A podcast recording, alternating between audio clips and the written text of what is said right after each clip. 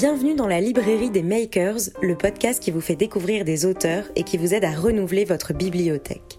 Je m'appelle Elisa, je suis journaliste et chaque semaine, je pars à la rencontre d'un auteur ou d'une autrice. Je les questionne sur leur actualité, sur leur parcours et sur ce qui les a poussés à prendre la plume. Ce podcast vous permet d'entendre la voix qui se cache derrière l'écriture. Bonne écoute.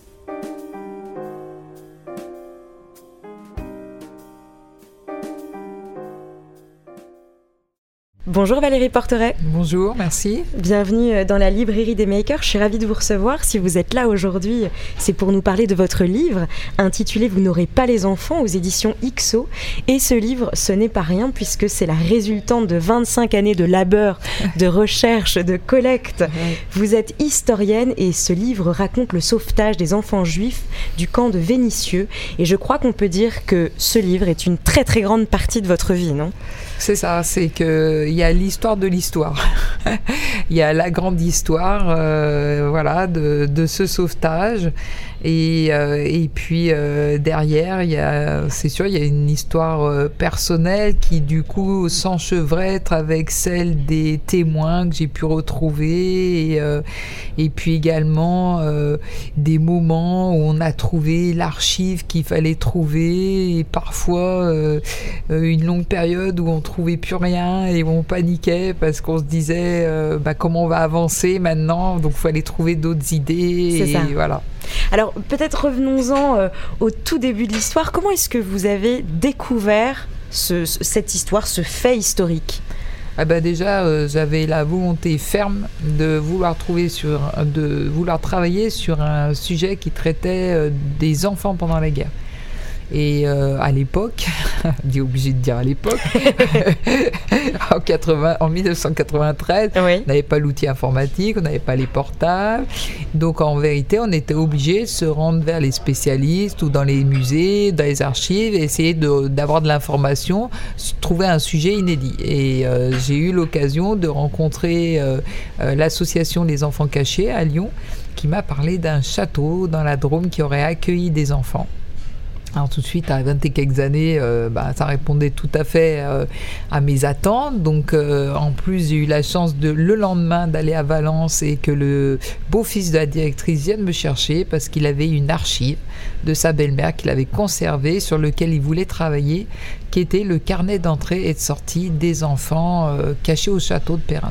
Et parmi eux, Oui. alors ça, ça a été un peu ma, euh, à, la suite de ma curiosité. J'ai j'ai vu que sur ce carnet, euh, il y avait un petit coup de crayon devant certains noms d'enfants qui avaient été donnés. Et donc j'ai trouvé mon courage euh, et dépassé ma timidité pour lui demander pourquoi il avait euh, mis ces petites euh, inscriptions. Et il m'a Ouais. dit, ben, c'est là que tout se joue en fait. Et il me dit, bah, sans doute que un certain nombre des 100 enfants placés au château de Perrins, parmi eux en tout cas, des enfants auraient été sauvés d'un camp dans la banlieue de Lyon, à Vénissieux, mais on ne sait pas trop. Par contre, ce que j'ai vu, c'est que Serge Klarsfeld, euh, dans son livre Vichy aux Juifs, paru en 83, parle d'un sauvetage d'une centaine d'enfants au camp de Vénissieux. Alors voilà.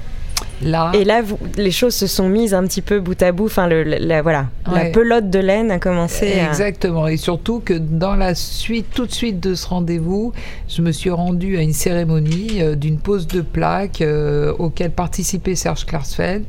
Et euh, comme il m'a vu et que j'avais accompagné un petit curé qui venait en l'honneur de son responsable, qui était voilà, qui avait qui était honoré ce jour-là, ça l'a interpellé et euh, il dédicaçait son livre sur la- le calendrier la persécution des Juifs de France. Il m'a demandé ce que je faisais là. Et j'étais très impressionnée. On avait Vous été Non, non, non, vous pas connaissiez du pas tout. Moi, je connaissais surtout euh, son rôle euh, bah, dans le procès Barbie Bien sûr. à Lyon, qui m'avait voilà le parcours de ce couple, euh, voilà.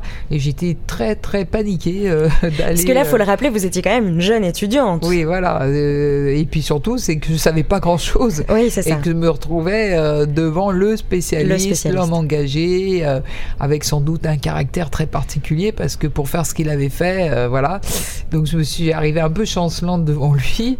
Et voilà, je lui ai dit que je venais de débuter une recherche sur le sauvetage des enfants juifs du camp de Vénitieux et son regard était voilà m'a accroché et j'ai vu je l'ai vu prendre son stylo et immédiatement dédicacer son ouvrage pour mademoiselle bah oui parce que c'était demoiselle Pertuis en espérant qu'elle retrouvera la liste complète et le parcours de tous ses enfants alors là, j'étais, euh, on me donnait une mission.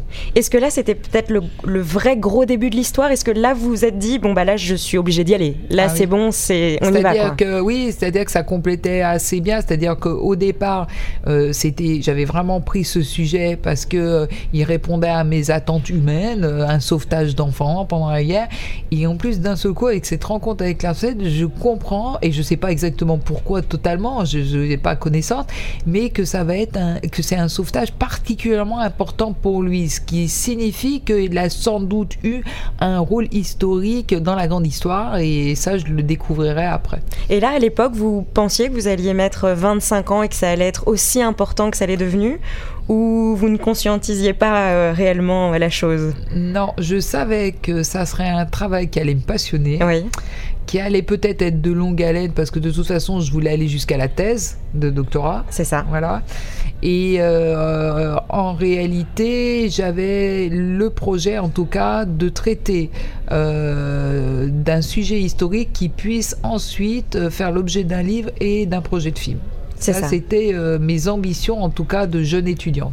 Est-ce que pour les, auditeurs, vous pouvez résumer en, quelques minutes la rafle et ce, sauvetage? On se retrouve euh, euh, au moment de, l'été 42, du pic génocidaire. les autorités de Vichy viennent de demander d'être complices d'un crime qui va être organisé. on doit appréhender au cours de cet été 42 22 000 juifs de la zone nord, 10 000 juifs étrangers de la zone sud. Euh, Vichy décide de prêter euh, sa police, euh, sa gendarmerie et même propose aux autorités nazies de déporter les enfants. Euh, à Lyon, euh, dans la région de Lyon, qui comprend 10 départements, euh, on a un résistant infiltré à Vichy, Gilbert Lezage, qui connaît l'existence de l'organisation d'une rave secrète, d'une très grande rave secrète qui va toucher les juifs étrangers. Il sait qu'il va se retrouver à un moment dans le camp qui sera choisi par le préfet de région pour opérer le, le triage de ces personnes et il sait qu'il a le droit de s'entourer d'une équipe et notamment euh, du Neuf charitable. Immédiatement, début août, euh, il contacte euh, les plus hauts personnages de l'amitié chrétienne, l'abbé Glasberg-Perchaillet, qui est une organisation interconfessionnelle où on retrouve des catholiques, des protestants, des juifs, et il leur propose de les aider pour les opérations de triage, avec l'idée évidemment que on, sauve le plus possible. D'exfiltrer, oui.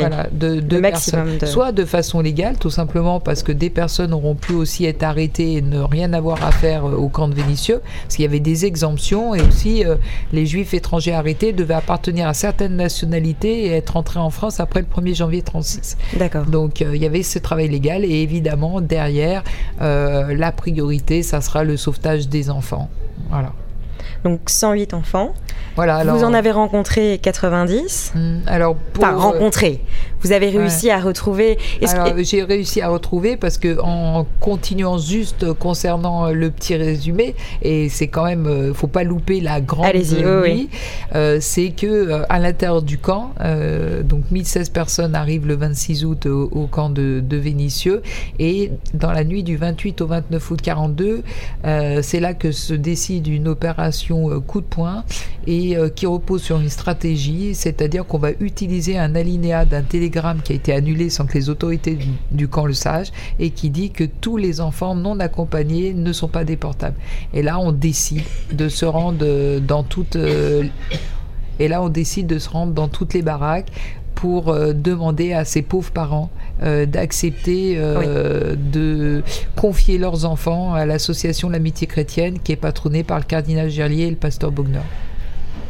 Et ensuite, euh, les malheureux 545 euh, juifs internés qui sont déclarés déportables partent du camp de Vénitieux, euh, direction la gare marchande de Saint-Priest via Drancy puis Auschwitz. Et de l'autre, quelques heures plus tard, les enfants, 471 personnes, dont les 108 enfants, sont exfiltrés. Les 108 enfants partiront ensuite du réfectoire, seront mis dans des autocars et conduits dans un, ancien couvent où les attendent des éclaireurs israélites qui montent la garde et qui vont aider aussi à l'exfiltration des enfants. Et là, j'imagine tout à fait le livre, il est là, il existe, et le film encore mieux quand vous le racontez comme ça. Euh, est-ce que, pour continuer sur les chiffres, parce que vos chiffres à vous d'historienne sont assez dingues, est-ce que vous pouvez rappeler euh, voilà, qui, enfin, le, nombre de personnes que vous avez rencontrées, finalement résumé en quelques chiffres, toutes ces années de travail? Eh ben, en fait, alors il fallait trouver l'épreuve du sauvetage. Hein, C'est ça. Euh, donc trouver une petite liste incomplète des enfants sauvés euh, en 94, euh, trouver les actes de délégation de paternité qui était la preuve euh, de la cession de paternité, c'était 2003. trouver bon toutes les j'ai exhumé toutes les archives de Vincennes, de gendarmerie, de police, les archives départementales de France, de, enfin, de la région Rhône-Alpes, le procès Angeli pendant 7 ans, les archives de Suisse, les archives de Belgique, puisque j'ai la, la moitié des enfants sauvés qui proviennent de Belgique. Euh, et puis euh, ce travail de retrouver le plus possible des acteurs. Alors les sauveteurs, j'ai euh, pu rencontrer dans ceux qui avaient agi à l'intérieur du camp de Vénitieux, Elisabeth Hirsch, Lily Garel qui deviendra une amie, quelqu'un de très proche pour moi, Charles Lederman, Jean-Marie Soutou, et puis tous les enfants, le plus possible des enfants sauvés. Donc on sait que 108 ont été sauvés, j'en ai identifié 90, et sur ces 90, j'ai su que 87 avait survécu jusqu'à la fin de la guerre, parce qu'il restait encore deux années. Et c'est là que la population française intervient en association avec les organisations de sauvetage et les mouvements de résistance. Et en comparant ma liste avec celle de Serge Klarsfeld, des 11 400 déportés, je sais que 87 ont survécu jusqu'à la fin de la guerre. Ce qui, donc ce qui me donne euh, en fait du courage pour me dire, euh, tu as euh, peut-être une chance de pouvoir retrouver aujourd'hui ces personnes. C'était compliqué puisque les femmes se marient, voilà, que euh, les archives euh, ne sont pas complètes, que enfin voilà, parfois euh, aussi j'ai été mis sur des fausses pistes. J'ai Jean Boumel, j'ai retrouvé en France et en réalité ça faisait trois ans que je cherchais aux États-Unis parce qu'une archive disait qu'il était parti. Qu'est-ce qui fait qu'on y arrive? Comment est-ce qu'on se focus? 25 ans, j'imagine, avec des hauts et des bas. Oui, c'est ça. Voilà, qu'est-ce qui vous a fait tenir pendant tout ce temps alors, euh, donc il y avait cette rencontre avec Larsfeld, qu'on avait un sujet qui pouvait pas se faire comme ça, qu'il fallait vraiment euh, connaître tous les tenants, les aboutissants euh, de, de, de, cette affaire. Et puis après, des rencontres où vous attachez à des gens qui vous font confiance. Et en réalité, du coup, en plus, ils vous donnent des éléments de, qu'ils ont de vie, qu'ils ont vécu. Ils vous, voilà, ils vous donnent en réalité une partie de leur intimité, de, si ce n'est de la dernière nuit passer avec leurs parents. Et vous savez qu'il leur manque des pulses euh, dans leur vie et qu'il y a peut-être que vous. Qui, euh, qui, à travers un travail dans les archives, qui peut, faire qui peut reconstituer toutes euh, les itinéraires. Et au final, bah, en fait, ça vous enrichit et en fait, vous attachez bah, très fortement. Quelle aventure euh, humaine, oui, c'est ça. Historique et humaine. Parce que voilà, ça, je voulais vous le dire aussi, on sent dans ce livre, même dans la préface, même dans les mots de Klarsfeld, de Cyrulnik, il y a énormément d'émotions. oui. on, sent que, mm. voilà, il mm. y, a eu de l'émotion pendant, ah pendant toute cette période. Il y a eu beaucoup de, même de larmes. Euh, Sûrement, oui. Voilà, parce que c'est toujours très difficile quand vous allez devant un enfant sauvé qui a dépassé l'âge de ses parents euh, et qui s'effondre en larmes et qui quand même, euh, parce que euh, il sait que son témoignage c'est une voix contre l'oubli de ce qui a été fait euh, contre ses parents et que c'est une voix contre l'oubli aussi de ceux qui les ont aidés à survivre jusqu'à la guerre, ben, jusqu'à la fin de la guerre. En réalité, c'est tellement impressionnant de les voir se livrer, voilà, ce, témoignage et en plus filmé, donc vous pouvez y revenir, vous comprenez d'autres choses en revoyant le témoignage que du coup, bah, vous pouvez pas les lâcher. Du coup, on peut pas les lâcher. On aurait l'impression, euh, je sais pas. Euh, oui, oui, oui, de, les abandonner clairement. Voilà, en fait, c'est une seconde famille. C'est ça. J'ai lu dans une interview que vous aviez dit ça justement, que ces enfants, c'était un peu vos enfants. Oui, c'est souvent, mm. je, en fait, euh, je me rendais pas compte et je disais mes enfants souffraient. Oui, c'est ça. et en fait, c'est euh, c'est parce que euh, ils avaient tellement d'importance pour moi et par rapport aussi au fait que vraiment ce gouvernement de Vichy ignoble qui a trempé dans le sang avec les nazis pouvait pas être confondu euh, avec euh, nos ancêtres. C'est ça, parce qu'il y a quand même quelque chose de très politique là-dedans. C'est euh, voilà, il faut militer. Enfin, vous êtes de ceux et de celles qui, mhm. qui militent pour pour la transmission, pour la mémoire, pour voilà. Et puis pour qu'on dise aussi la vérité, parce que la Shoah comprend le sauvetage et euh, comment les gens ont pu survivre. Et euh, c'est important de ne pas l'oublier. Ça aurait été terrible, sachant que la conclusion des travaux de Serge Klarsfeld, c'est pas les miens, c'est trois quarts des Juifs de France euh, sauvés.